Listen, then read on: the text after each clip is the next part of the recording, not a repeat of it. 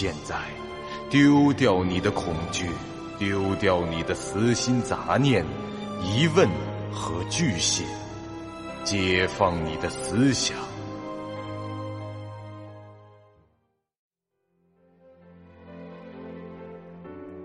您现在收听到的是由喜马拉雅 FM 出品、巨五八瓦塔播讲的长篇恐怖网络游戏有声小说《惊悚乐园》，作者三天两觉。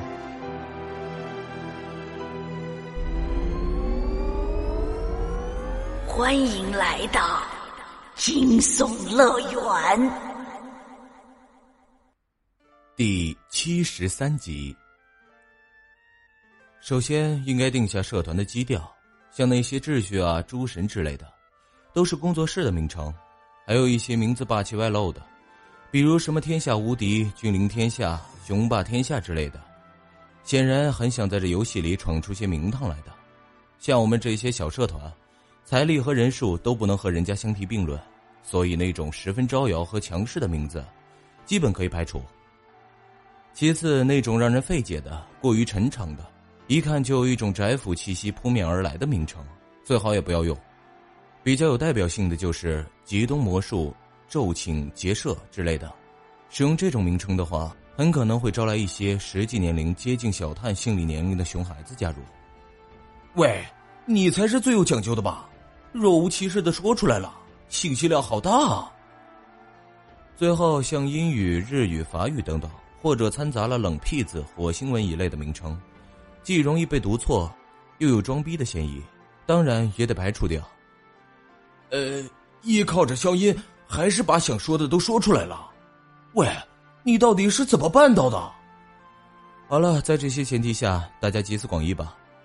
谁要说的不好，就把小探切碎喂猪。别人说的不好，跟我有什么关系啊？就算是我说的不好，也不至于切碎喂猪吧。再说，这游戏哪有切碎喂猪这种设定啊？起名字的事情确实挺麻烦的，除了风不绝说的那几点，还有各种问题要考虑。每个人的喜好都不同，社团名就算不能让人人都满意，也至少不能让某一位成员非常的厌恶。另外，特别不堪入目或者让外人看不懂的名称也不行，毕竟以后还得带着徽章出去见人的。假如真是用了非正常人类研究中心的名讳，风不觉贴着这标签出去是没问题的，毫无这违和之感。但让女生们带着这徽章出去，就会被人当成怪阿姨，就不好了。经过了一番商议后，还是风不绝提出了一个令大伙都还算满意的提议：地狱前线。倒不是说他身为小说家取名的能力如何高明。这个名号的灵感，这说起来还是来自于某个自称魔鬼的神经质管理员。风不觉在思考时，白天和武迪打交道的经历无意中闪过脑海，他就想到了这样一个名称，并说了出来。结果大家都没什么意见，或许是因为之前已经否决了太多莫名其妙的社团名，几人的耐心也已经磨得差不多了。或许是因为大伙的注意力开始分散，想快点确定一个了事儿。反正啊，在没人否决的情况下，地狱前线就算是全票通过了。风不觉随即便回到了登录空间中，提交了这个名称。当看到系统提示该社团名可以使用时，这才算松了口气。他还真担心已经有人把这个名称用了。导致他们还得再想一个。领取签名单后，该物品直接出现在了他的行囊中。那是一张类似表格的纸张，还附带了一支钢笔。这两样东西加起来占了一个物品格。名称：签名单，地域前线，类型：消耗品，品质：普通，功能：申请建立社团。备注：获得该物品后，如二十四小时内未将其提交，物品将自动消失。每名玩家每天仅可获得一张签名单，已加入社团的玩家无法领取。凑齐四千名后进行提交操作，并交纳游戏币十万点，即可建立社团。将签名单拿回了会议室，风不觉又征求了一次大伙儿的意见，问大家打算让谁来担任这社长。自宇本想让风不觉来着，小探很显然也支持爵哥，反正他是干不了这差事的。贝林则没什么立场，对他来说谁当都一样，不过他自己不愿意。原话是：“要让我当这团长，一没气场，二没兴致。”于是，风不觉便没法推辞了，只是略微想了几秒，叹了口气，在团长签名处写上了自己的游戏 ID“ 风不觉”，然后将这签名单给了另外三人。待四个名字都已经跃然纸上，风不觉便将其拿起，再返回这登录空间，提交给了系统。正在核实签名玩家信息，请稍等。请确认您的申请行为，创建社团，地域前线。风不觉按下了确认选项，您的申请命令有效。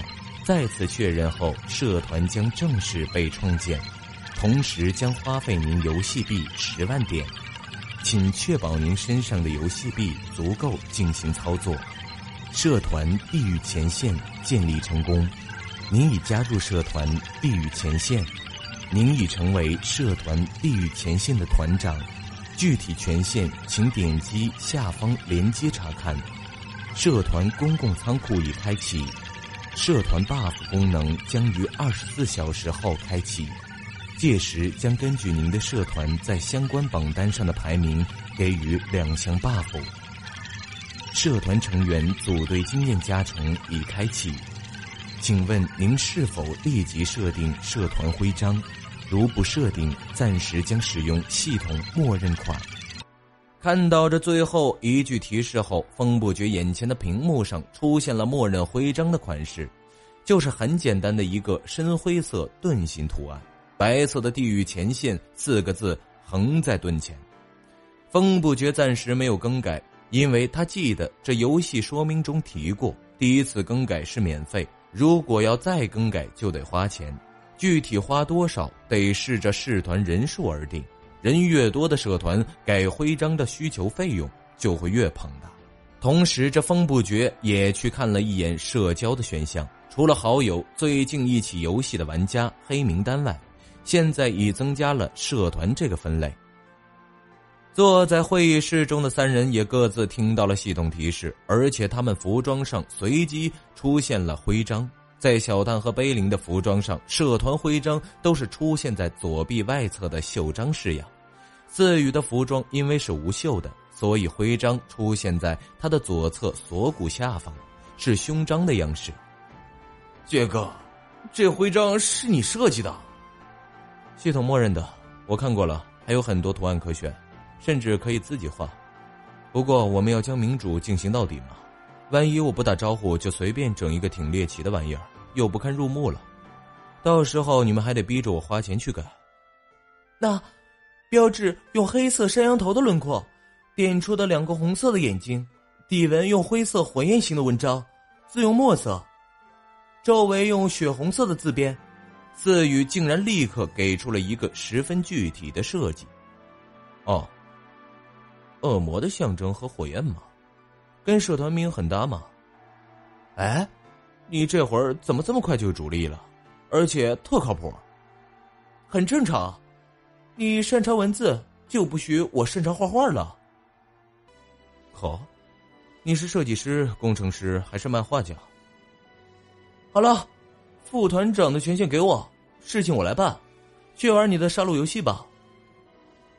自语没有回答他，只是转移了话题。风不觉回到登录空间以后，先是离开了组队，免得一会儿小团他们排剧本的时候受自己不在的影响，进不了队里。他已经把这副团长的权限交给了四羽，徽章的事情就交给他去处理了。虽说有过一次掉线的意外状况，但以四女侠的一贯表现来看，显然是个十分靠谱的人。他自己揽到身上的事情，不至于办砸了。风不觉没有立即去拍剧本，在花去十万点以后，他的游戏币仍有三十七万九千，足以让他自己武装一番。您现在收听到的是由喜马拉雅 FM 出品、巨五八瓦塔播讲的长篇恐怖网络游戏有声小说《惊悚乐园》，作者三天两觉。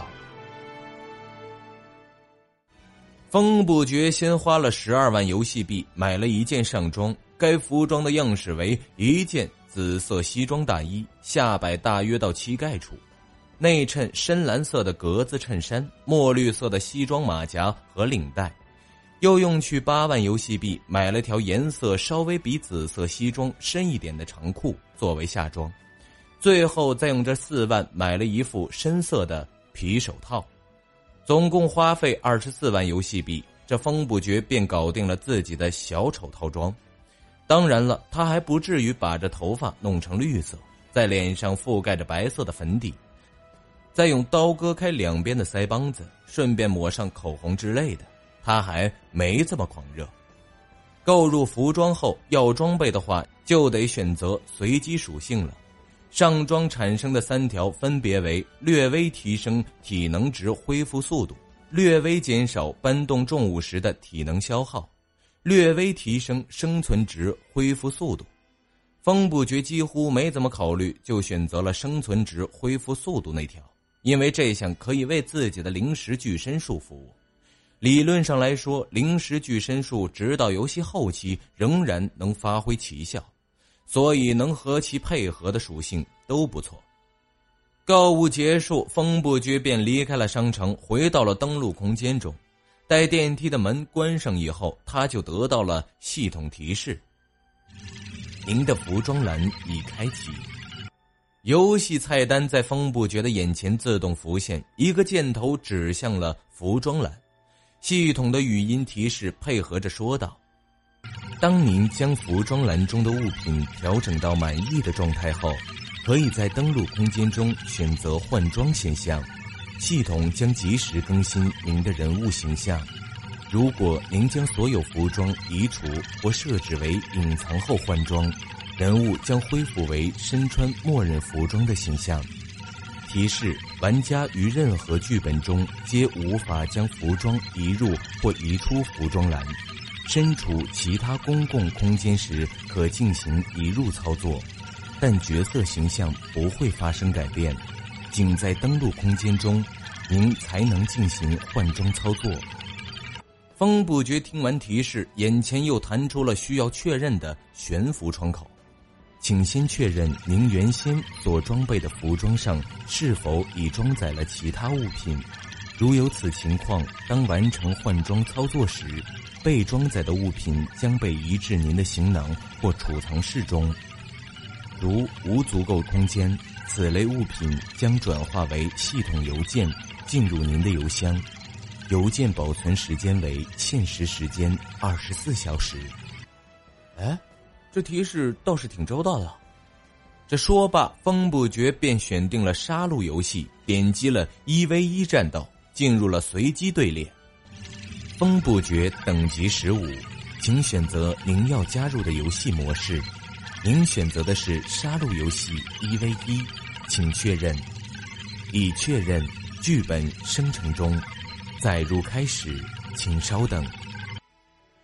接下来，风不觉的眼前就化为了漆黑一片，一些文字说明浮现在了他的视线中，字幕配合着语音提示向上滚动着。杀戮游戏以玩家间的互相对战为核心，该模式下将减弱剧本本身的恐怖元素，可能出现任何世界观或任务。地图大小格局将根据玩家的数量及各自能力生成。您可以在团队栏中看到队友与对手的昵称、等级和生存状态。该模式下依然适用团队生存模式中的玩家互动守则 A 到 E 条款。如您不清楚这些条款，请点击以下连接观看。以上提示为初次加入杀戮游戏时提供。祝您游戏愉快。